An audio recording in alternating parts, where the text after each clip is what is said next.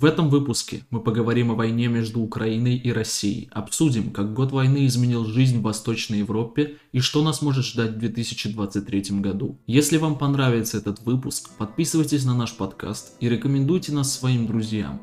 Мы начинаем.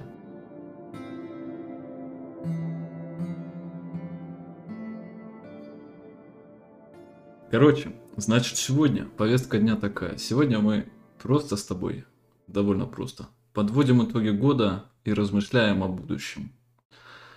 Угу. Угу, вот.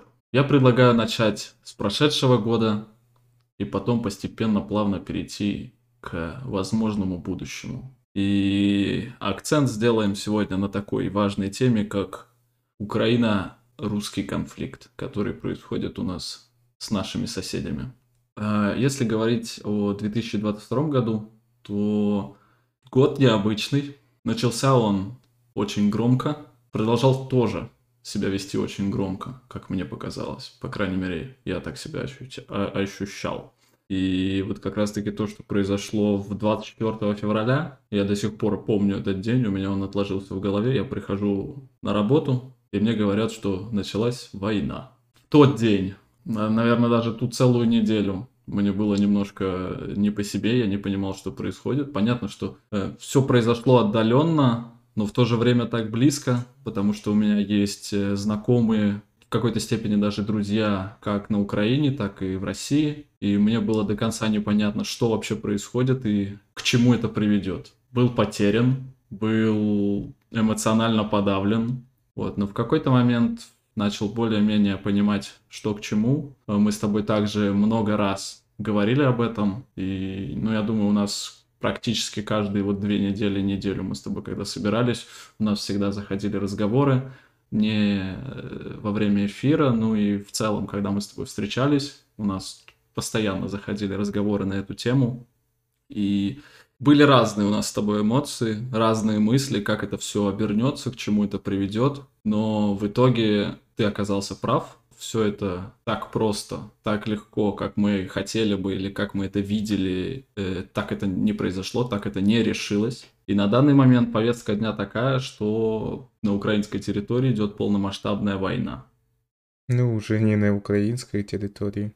И на российской территории, и уже по факту и гибридная война идет уже и внутри европейских государств. Да, это, конечно, война все краски спутал, начиная с начала года. До этого было лучше. До этого своими делами можно было нормально заниматься. Потом просто блокаут начался. Постоянная тревога появилась. Я даже помню, когда в когда только это все началось, первый месяц там люди на работе вообще в ужасе ходили.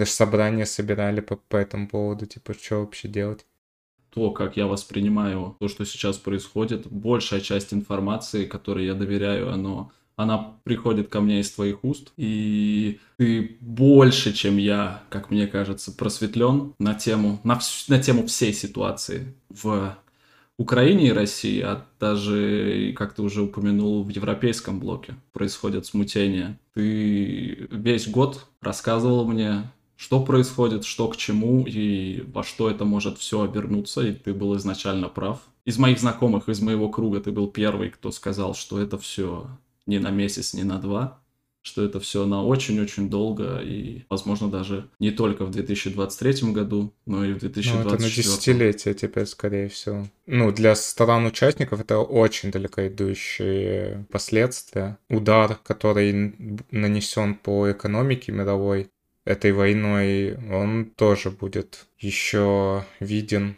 минимум лет пять. Давай начнем с самого начала. Из-за чего вообще все это произошло? Ну, как я вижу, из-за империализма, который остался после развала Советского Союза в умах правящих элит Российской Федерации. Империализм привел к тому, что они решили устроить операцию вот эту вот гибридную войну против Украины. А вот империализм ладно, сейчас он у нас проявился в полном масштабе на примере Украины, но это же все это было заметно еще раньше, просто до этого мы почему-то не реагировали. Нет, это заметно сейчас. До этого никому дела не, не было, до всего этого. Когда в 2014 году случилось, ну, началась гибридная война, европейские, американские компании все так же продавали за, запчасти для российского оружия. На танках 2020 года выпуска русских стоят французские прицелы. Всем по большому счету пофиг было, потому что это Никто этому значения такого не придавал еще тогда. Наверное, стали придавать значение в, в конце 21 года, когда разведка уже начала докладывать, что что-то готовится. И вот только тогда начали придавать значение всему этому. Почему европейские страны так отреагировали? Неужели из-за так называемого либерализма и вот таких либералистических Ты имеешь понятий... в виду в 2014 году? Да, почему? да, да. Почему в 2014 году никто не отреагировал так же сильно, как отреагировали в этом году? Потому что в этот раз они уже за свою шкуру испугались. Там-то по факту для, для европейских лидеров, что Украина, что Россия, ну, Украина, она независимость обрела при развале. С, да, с момента основания такого государства, как Украина. И для них, в принципе-то, разницы не было еще к тому моменту. Россия, это Украина. Буквально они считали, что это их внутренние терки какие-то. Дела особо не было у них до этого. Тем более с Россией они очень плотно сотрудничали. В их понимании это был какой-то локальный конфликт, который должен был э, как-то локально решиться. Ну да, они думали, что это все как-то закончится быстро. Вот они там что-то поделят. Но это такое, это типа, это и войной-то не считалось. Крупный резонанс получила эта история даже уже не после аннексии Крыма. Ну как бы санкции были какие-то наложены, но серьезно, скорее всего, заговорили об этом, когда сбили Боинг, малазийский Боинг. И тогда вот это уже серьезно им не понравилось, и они стали уже за этим более пристально следить. Ну а русские поняли, что они Украину теряют после переворота в 2014 году. Как рассказывал Стрелков, они потеряли контроль в Киеве во время Майдана, не смогли удержать власть э, Яценюка, поняли, что сейчас э, или никогда. Они поняли, ну, как говорит Стрелков, что они сначала поняли, что нужно сейчас отхватывать кусок, а потом, когда отхватили, были слишком заняты тем, чтобы э, пилить деньги, которые они получили с отхватова, с Донбасса, с Крыма, там поняли, что с новым с новой властью, которая села в Украине, можно договариваться, и поэтому они решили не дожимать эту ситуацию. Стрелко говорит, в принципе, что а если бы тогда случилась такая же специальная военная операция, как сейчас, тогда бы это все сработало. Ну, я думаю тоже, что тогда бы это все сработало. Тогда не было такой организованной армии, не было столько оружия. Ну, а с российской стороны все присутствовало на тот момент. Все то же самое, что и сейчас используется. Нет, но тогда нужны и усилия были в сто раз меньше. Буквально. То есть Крым они буквально взяли без, выст... без единого выстрела. От Стрелкова еще известно то, что, в принципе, с Донбассом планировалось все то же самое провести. Тоже аннексировать, аннексировать Донбасс, Луганск, но они просто не успели, опять же. Они просто дали заднюю. То есть эти самые, они сначала начали операцию, потом решили ее сворачивать, да. Но свернуть это уже не так просто было. Поэтому они оставили это все в таком замороженном формате ЛДНРовских республик этих. Да, взбунтовавшихся республик, или как их еще тогда называли, непонятно. Сепаратистов. Да, именно это вот это слово. Сепара- сепаратисты. Хорошо, 2014 год. Произошла аннексия Крыма, началась война в Донбассе. Угу. Украина начала выстраивать военную машину и готовиться, получается, к худшему, к войне с Россией. Россия, в свою очередь, пошла считать деньги. Ну да, коррупция. Они занимались распилом бюджетов. Они, не, на самом-то деле, они-то думали, что, там, скажем, этот Путин думал, что они на самом деле тоже типа готовились к войне, да, они решили, что мы вот сейчас типа еще с какую-то выгоду с этого поимеем, потом все-таки дожмем, но ситуация поменя... поменялась просто кардинально. Как она поменялась? Что именно поменялось? То, что Укра... Украину западные партнеры взяли за рога как следует. Реновация армии, реновация вооруженных сил ЗСУ просто невероятная агентура уничтожалась все эти 8 лет. Искались, искали э, русских... Э, шпионов. Ну, не шпионов, ну, типа, кооперантов. Да, понятно. И как, вот, когда они въехали, буквально они въехали в засаду по многим направлениям. Единственное, где их действительно им открыли ворота, да, э, это Херсон, где они смогли заехать. Окей, теперь телепортируемся в 20-е годы. Я смотрел э, эпизод «Соловья», Валерия Соловья, и там он сказал, что на самом деле вся эта операция была намечена на более ранние сроки, 20-е годы, 21-е, я не помню точно, он сказал, но вот в 20-х годах планировалось это начать, но случилась пандемия коронавируса, которая как раз-таки прекратила, немножко опять же отдалила эти планы, и из-за чего как раз-таки из-за чего все произошло в 2022 году. А mm-hmm. на самом деле все планировалось раньше, и если бы, возможно, если бы раньше это все было сделано, в 2020 году, например, то на тот момент президентом Американ... Америки был Дональд Трамп, который был, э, как говорят, союзником Владимира Путина. Это сыграло бы на руку Российской Федерации, ответ НАТО был бы замедлен, если бы вообще он был на тот момент. И таким образом Россия давно бы захватила украинское государство. Нет, тогда вообще был план, план у них э, начать с Прибалтики, провести гибридную операцию в Прибалтике. Точно, это, да. Это потом они все-таки решили идти в Украину просто из-за того, что украинцы заикнулись про вступление НАТО, и они по... в НАТО, и они поняли, что ждать больше нельзя. Uh-huh, uh-huh. Вот, и поперли. А так бы они, они хотели провести авантюру в балтийских странах с, с, э, с гибридной войной.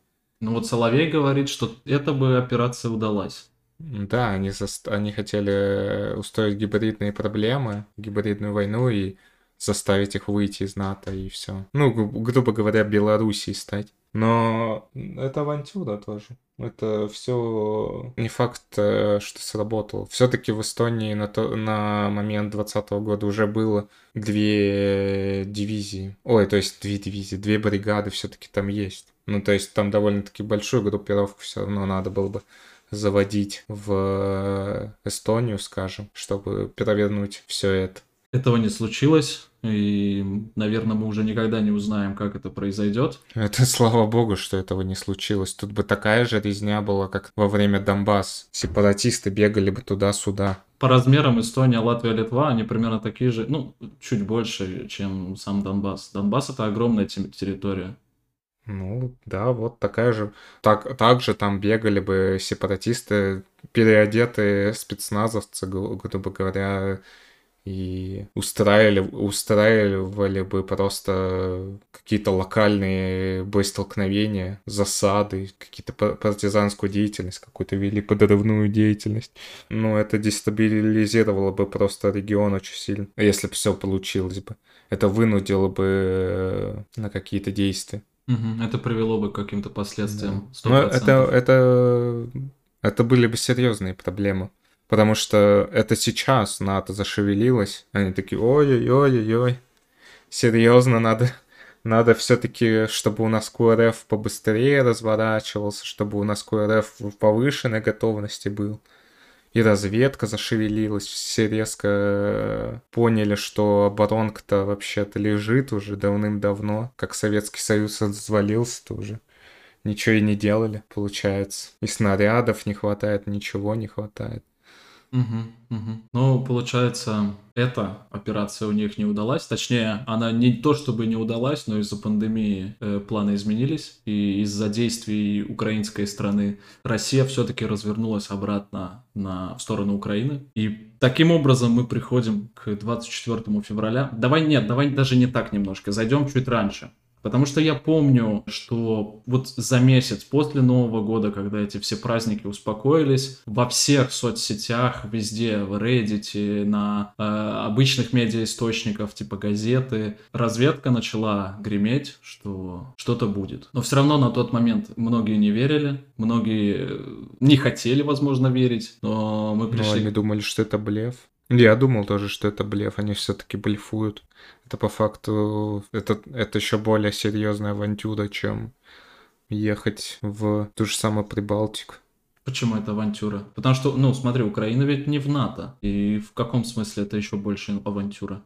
Ну, потому что Украина на восьмой, ну, как бы нужно понимать, что Украина на восьмой год, они все-таки вели войну уже 8 лет какое-то сопротивление они все равно бы устроили им в любом случае, даже если бы, э, грубо говоря, НАТО сейчас бы сказал бы такое, не-не-не, мы не будем за вас впрягаться, да, это все равно бы был, был бы огромная трата ресурсов, а, жертвы, репрессии, головная боль огроменная, сепаратистские какие-то движения, повстанческие движения самих украинцев.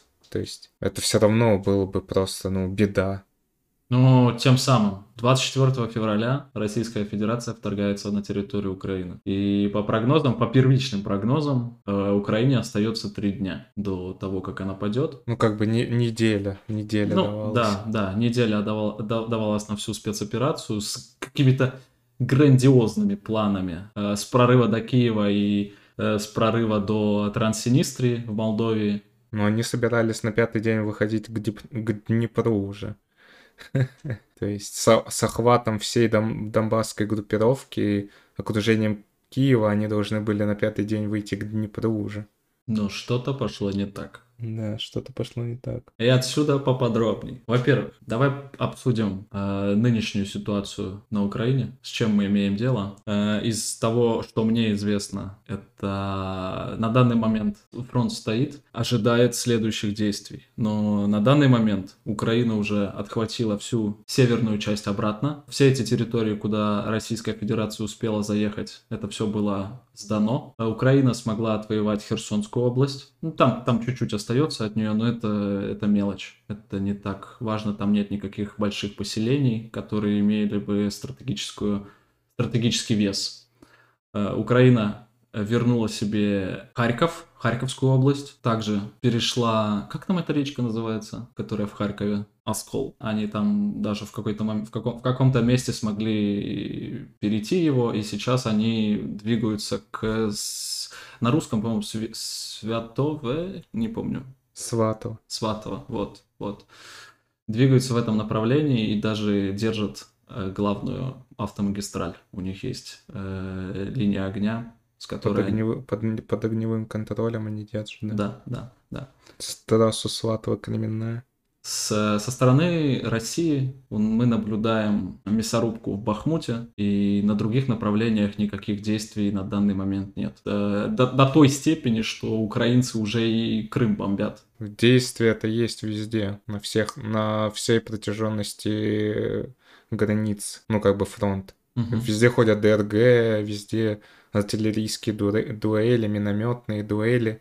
Просто движения нигде нет. Из окопа в окоп стреляют. Они бы рады идти, но там грязь такая, там танки плавают просто сейчас. Морозов они ждут и готовят генеральное сражение сейчас. А где это будет генеральное сражение? Потому что говорят, ну хотя это, подожди, мы сейчас не будем так далеко заглядывать, потому что это уже 2023 год. Ну, они Морозов ждут. Они ждут, когда танки поедут по земле. Э, с какой стороны? Оба, обе стороны ждут? И как Украина, так и Россия? Или как это будет Нет, происходить? Рус, русские, русские не в состоянии сейчас наступать. Они в, они в, стратеги, в стратегической обороне сидят. Они пирамидки выстраивают, там, минные заграждения. Они сейчас не, не способны никуда идти. Русские готовят весеннее наступление. Они готовят сейчас 200 тысяч человек в новых подразделениях. А уже была объявлена мобилизация? Или это вот как раз-таки та самая мобилизация, которая, которая началась у нас два... Они просто не способны физически больше запихнуть в свои учебные лагеря. Они и так там, у них солдаты живут просто на земле без ни хера. Они физически больше. Они бы рады бы, может быть, и больше, но они не могут. А со стороны, со стороны Украины как сейчас ситуация выглядит? Вот на данный период времени. Они, наоборот, у них сейчас инициатива в их руках. Только им они не, не способны наступать из-за погоды. Просто не, не едет техника. Будет погода, сразу поедут. Не будут ждать, пока русские подготовят все свои 200 тысяч новых, сто процентов. И, скорее всего, это будет все-таки на, на юге, потому что там самое плохое снабжение. То есть Крым? Да, скорее всего, пойдут к Крымскому перешейку. А та, там же флот прикрыть может. Они флот уже не подводят. Они из флота только калибрами стреляют, они уже флот давным-давно не выводят. Потому что флагмана-то нету. Флагман прикрывал всю группировку в, в, в воздушном этим самым куполом. ПВО на нем все было, на флагмане в первую очередь. Нового флагмана север, э, Северного флота не пустили через Босфорд турки. И они развернулись и поплыли обратно, пошли обратно. И поэтому вся группировка так и не прикрыта там по факту стоит. Они не могут терять корабли, у них нет ресурсов, чтобы строить новые.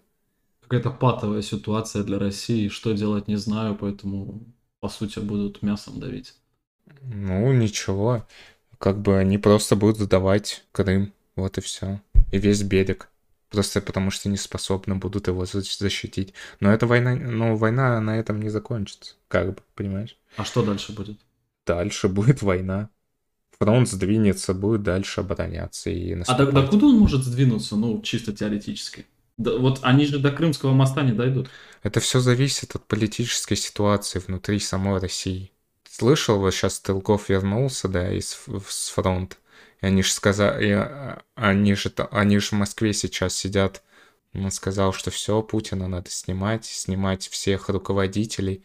И он сказал, что нужно, нужно собирать партию патриотов, типа, организовывать э, всех политиков оппозиционных искать и организовывать партию патриотов, типа, и бороться за власть. Он сказал, что, судя по всему, Стрелков сам будет теперь политикой заниматься.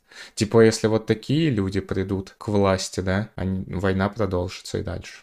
А в как, ну, с одной стороны, хорошо, она будет продолжаться, но все же уже разворовано, все же деньги попилены. Да это все влажные мечты. В России огромное количество бабла до сих пор. Огромное количество. Это все не так просто. Понимаешь, они же стрелков, они супер э, радикальные националисты. Они людей расстреливать будут и заставлять клепать снаряды. Там будут военные реформы 41 -го года. Страну мобилизуют под войну. Всех заставят работать на фронт в убыток себе. И причем у них есть идеология. Они там за Новороссию, за восстановление э, России в ее исторических границах, они про, э, про русскую национальность. Они, в принципе, сумасшедших-то под, под себя подожмут. Это не так, как Путин сейчас, да. Проблема только в том, что выживет ли сам Стрелков во время борьбы за власть, лучше бы не выжил. Ну, лучше бы, да, лучше бы он во всей этой потасовке изогнулся бы. Но сам факт того, что хорошо, Стрелков высказал свою точку, зрения, э, точку зрения и то, как он это видит. Ну неужели Владимир Путин не видит этого сам? Неужели он в такой глобальной изоляции, что с ним сейчас никто не говорит и никто ему не может подсказать? Что его начинают подсиживать? Да. Видит, конечно. Он вот это-то точно видит. На него 15 тысяч ФСОшников работает. Никто ж не думает, что он, воз... О, он даст себя убить, себя снять просто так. Он, конечно, будет держаться за это место зубами. И его элита, там всякие... Пригожин. Ну, не Пригожин. Пригожин — это не его окружение. А всякие там Патрушевы и другая элита, которые с ним сидят, они все будут держаться за это место зубами и будут убивать всех, кто будет претендовать на это место.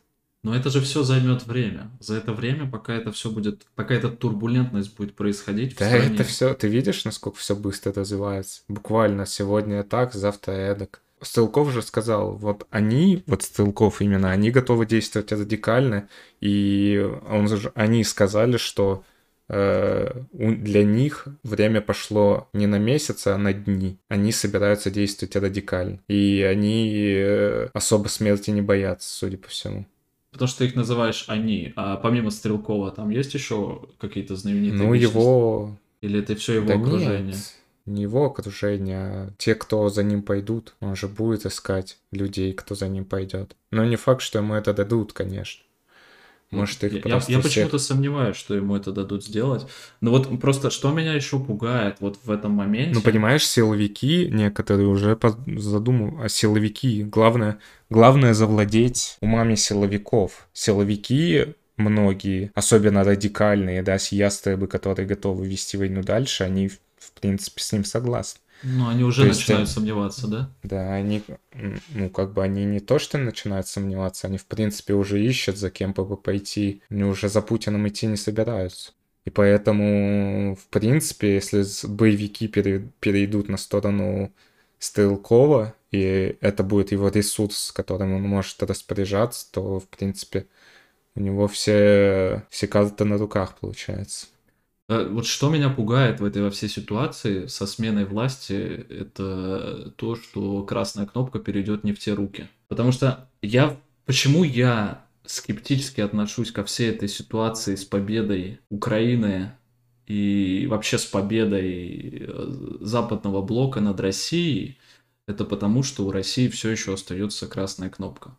И даже если, даже если Володя Путин сейчас блефует, и он никогда не планировал ее нажать, и все это медиа, все это контроль и пропаганда, но как раз-таки такие радикалы, которые, если они придут к власти, и если они заполучат красную кнопку, то, мне кажется, там от нажатия до взрыва буквально секунд 10. Да, я не думаю. Стрелков, он, они радикальные, радикалы, но они не сумасшедшие в этом плане. Путин гораздо более э, сумасшедшим, потому что у него, он, он же плохо соображает. Он больной человек. Эти будут крутиться так, чтобы войну все-таки выиграть и при этом живыми остаться. Поэтому они будут вести войну, какая она есть. Это тоже будет очень раз- разрушительно. Не знаю, просто что даже более разрушительно. Пару ядерных ударов, либо вот эта вся э, неконтролируемая смесь, которая будет идти годами, я даже не знаю. Со стороны России, да, там, если там такая ре- неразбериха начнется, то там, возможно, даже не только Украина начнет страдать от этих террористических радикалов, террористически настроенных радикалов, и им ничего не будет стоить просто привести грузовик взрывчатки, я не знаю, в центр Берлина и взорвать его. Да, они не террористы. Ну, в плане того, что они терро- террористы, но это не цель. Они не собираются никого терроризировать, они собираются войну вести. Это еще хуже. Но вот я просто не смотрел это последнее интервью Стрелкова, и он там именно говорил об Украине, да? Правильно понимаю? Ну да. Что война Ну, как с бы- Украиной. Дело-то в том, что они, у них видение э, России э, как бы в ее исторических границах, имперских границах. То есть, в принципе, и Прибалтика под угрозой, и Беларусь они хотят захапать, Украина, естественно. А вот если поговорить об армии, смотри, ты сказал, они подожмут силовиков, хорошо. Если они силовиков подожмут, это одно дело, а в то же время армия должна с ними пойти. Или, или у армии просто не останется выбора, за кем следовать. Или у Стрелкова есть контакты и в армии, которые его готовы поддержать. В армии его, судя по всему, уважают. И армия обозлена на власть очень сильно в России. Они считают, их предали. Ну вот, скажем, как Стрел... такие люди, как Стрелков, готовы подарить им возмездие над властью. Они готовы, они пойдут просто потому, что э, Стрелков поможет им наказать тех, кто их продал на, в Украине. Кто им снабжение не обеспечил, кто их танками не обеспечил, кто почему армия разворованная, они придут туда и будут э, вершить правосудие. Страшно это все звучит, конечно. Ну, эта ситуация абсолютно, на самом деле, неконтролируемая в этом плане. Она... Тут столько исходов может быть, и исходы могут быть не в пользу западных стран. Но тут почти нету исходов в пользу кого-либо на Западе. Все равно это будет, это огромная головная боль. Это, вот, это авантюра, которая тоже, Запад тоже ввязался в авантюру большую. Хорошо, а вот ты просто упомянул, что у Запада тоже начнется головная боль. А как она может проявляться для нас? Я понимаю, э, некомфортно жить рядом с соседом, у которого голова не на плечах. Это тоже, скажем, ядерное оружие. Чтобы его контролировать, нам придется пойти туда, изолировать э, всех, кто не должен к нему иметь доступ. Там 12 тысяч ядерных боеголовок, это просто жопа. Ну, этого хватит, чтобы весь мир два раза уничтожить. Ну, они могут начать продавать, там, скажем, ядерное оружие. Они же не будут поддерживать конвенцию о нераспространении ядерного оружия, скажем, если придут какие-нибудь э, просто хер знает кто на место э, власти. То есть один из возможных вариантов развития для натовского блока это то, что нам придется атаковать Россию в каком бы состоянии она ни находилась и кто бы не был у руля, банально да, для того, чтобы сохранить мир во всем, ну, сохранить мир но, даже ну, так. Ну, а то придется, надо придется в это вкладываться в любом случае, чтобы это оставлять под контролем. И чем дальше ситуация будет развиваться, тем больше это будет требовать от нас ресурсов военных в первую очередь. Разведка должна быть 24 на 7 просто мониторить огроменную территорию, где 140 миллионов человек живет. Это просто жопа в плане того, что э, эта операция военная, которую придется проводить НАТО, это охренеешь, чтобы поддерживать контроль. Поэтому они, в принципе, они играют и при этом боятся играть. Потому что они играют, и они понимают, что все больше и больше у них контроль утеряют, теряют контроль они над э, ситуацией в самой России. Я потому что не знал вот этих всех фактов. На самом деле, да, ситуация очень плачевная. Во-первых, для России, во-вторых, для нас всех, вообще для всего мира. Потому что это же может обернуться вообще во что угодно. Это, во-первых, может обернуться для нас тем, что огромное количество беженцев снова попрет. Теперь уже из России потому что там начнется, ну, типа гражданская война, какие-то перевороты, один за другим, экономика встанет, еды не будет, люди будут бегать от, бежать от голода и войны. Это, опять же, угроза для безопасности ну да, потому что война это как рак, распространяется и хоть, хочет поглотить как можно больше территорий. Это не так просто ее сдержать в какой-то какой-то одной точке, чтобы она оставалась локальной. Ну да, оно всегда пламя, оно горит, разгорается, если его не тушить. А мы его сейчас не тушим, мы только дров подкидываем, по большому счету и при этом мы пытаемся его контролировать, типа палочки поправляем, и дрова все больше кидаем. Палочки поправляем, снова дрова побольше кидаем. Уже пламя как следует, это уже выше крыши. Мы все палочкой поправляем, поправляем. В какой-то момент мы уже обожжемся. Мы, мы неименуемо, скорее всего, обожжемся. И уже придется как следует это все контролировать и вкладываться еще больше. Это все так просто не закончится. Никогда не заканчивалось. В истории не было таких случаев, чтобы разгорелось и вот само собой рассосалось. Не бывает такого. Ну, тем более в том случае, когда ты постоянно поддуваешь и поддуваешь. Да, да, это все раскинется просто на, на огромной территории. Оно неминуемо станет больше. А если мы сейчас вернемся на Украину и обсудим, что планирует украинская сторона. А планируют они наступление. Они очень э, серьезно настроены. Они хотят вернуть все, что у них отобрали. Их никто не предавал. У них есть работающий военный аппарат, у них есть снабжение, у них есть союзники, высокая мораль, которая придает им сил с каждым днем. Со стороны Украины как выглядит конфликт? Тяжелейшая война. Но они реально, у них на плюс морали, они сейчас просто потому, что они э, провели несколько успешных операций. Как ты думаешь, у них дальше будет так же получаться?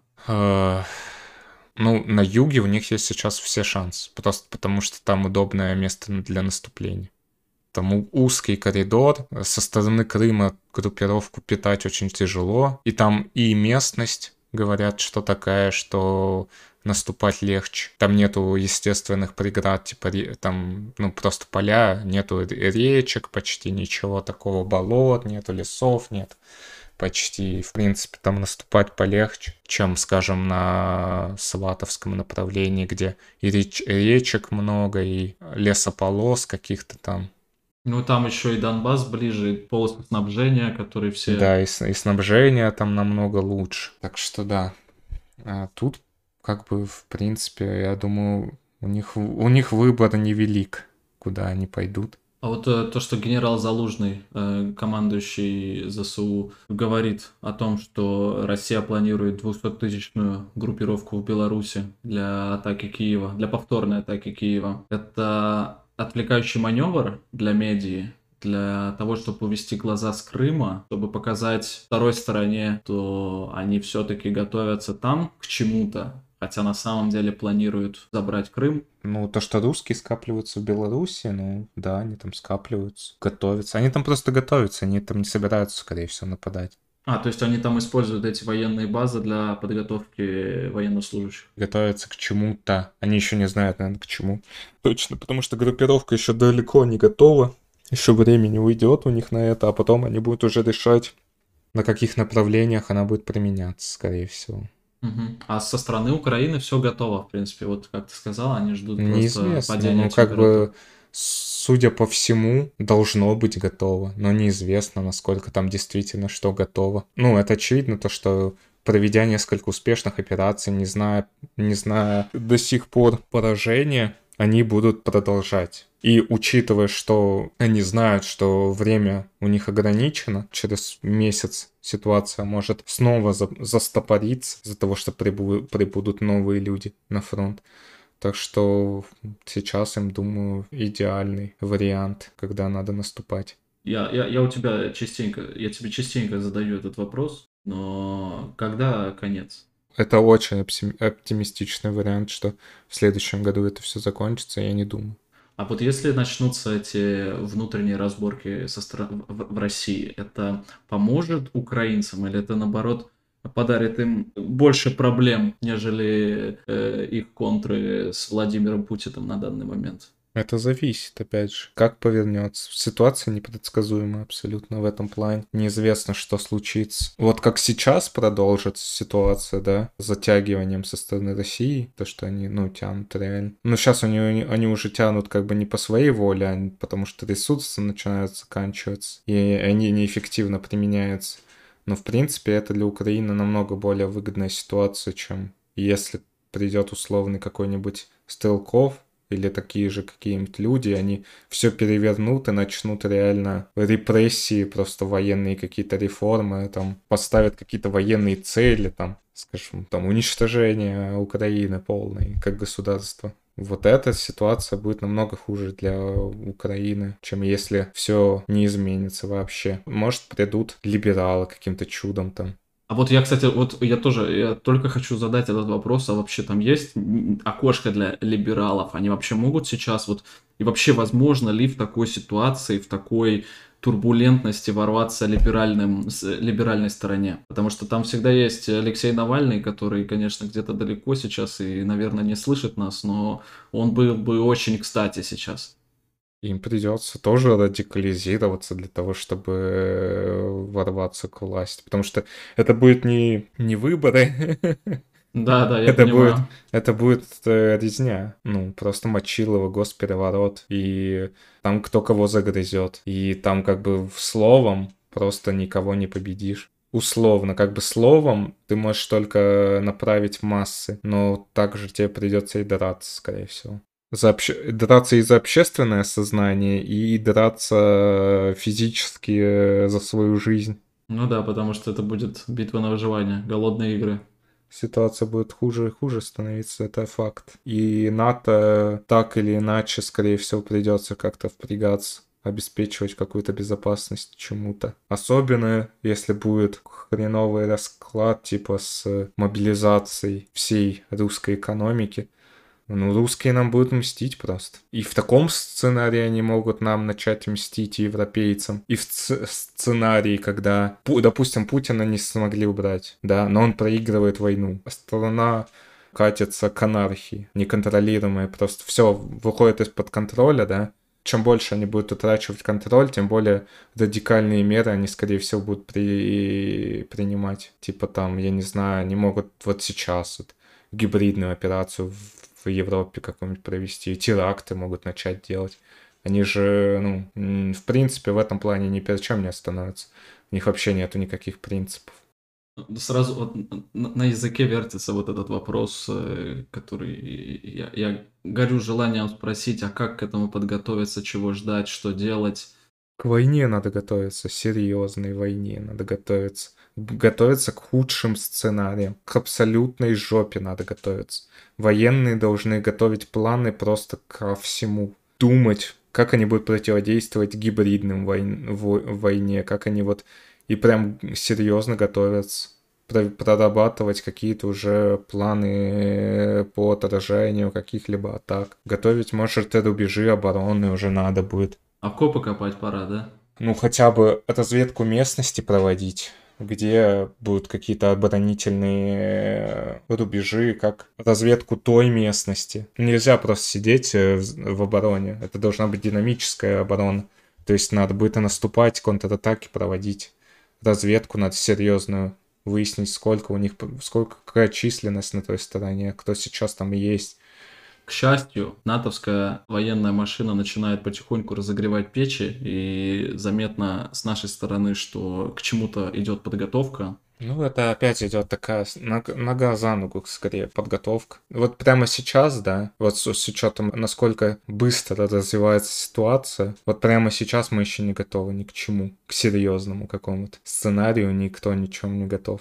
Это вот только к концу, вот скажем, американцы, да, допустим, концу э, января они собираются увеличить производство 155 миллиметровых снарядов с 13 тысяч в месяц до 40 тысяч в месяц. Ну, то есть еще два месяца, грубо говоря. Вот, допустим, возьмем Эстонию, да, формирование. Сейчас идет э, реформа армии, формируется эстонская дивизия. К началу лета следующего года начнутся первые э, военные сборы новой сформированной дивизии. То есть... еще столько времени, жесть. Я бы, допустим, будь на их месте, да, я бы, может быть, устроил бы гибридную операцию в Эстонии. Взял бы просто, заехали бы тысяч четыре боевиков, начали бы просто тут э, выносить власть. И что делать будем? Ну тут охереем, блядь. Ну, то же самое можно провернуть сейчас по всему фронту со стороны России. То есть мы должны провернуть, да? Нет, нет, я имею в виду, они могут провернуть. Нет, мы так что, мы не готовы, мы не дернемся, пока нам не скажут.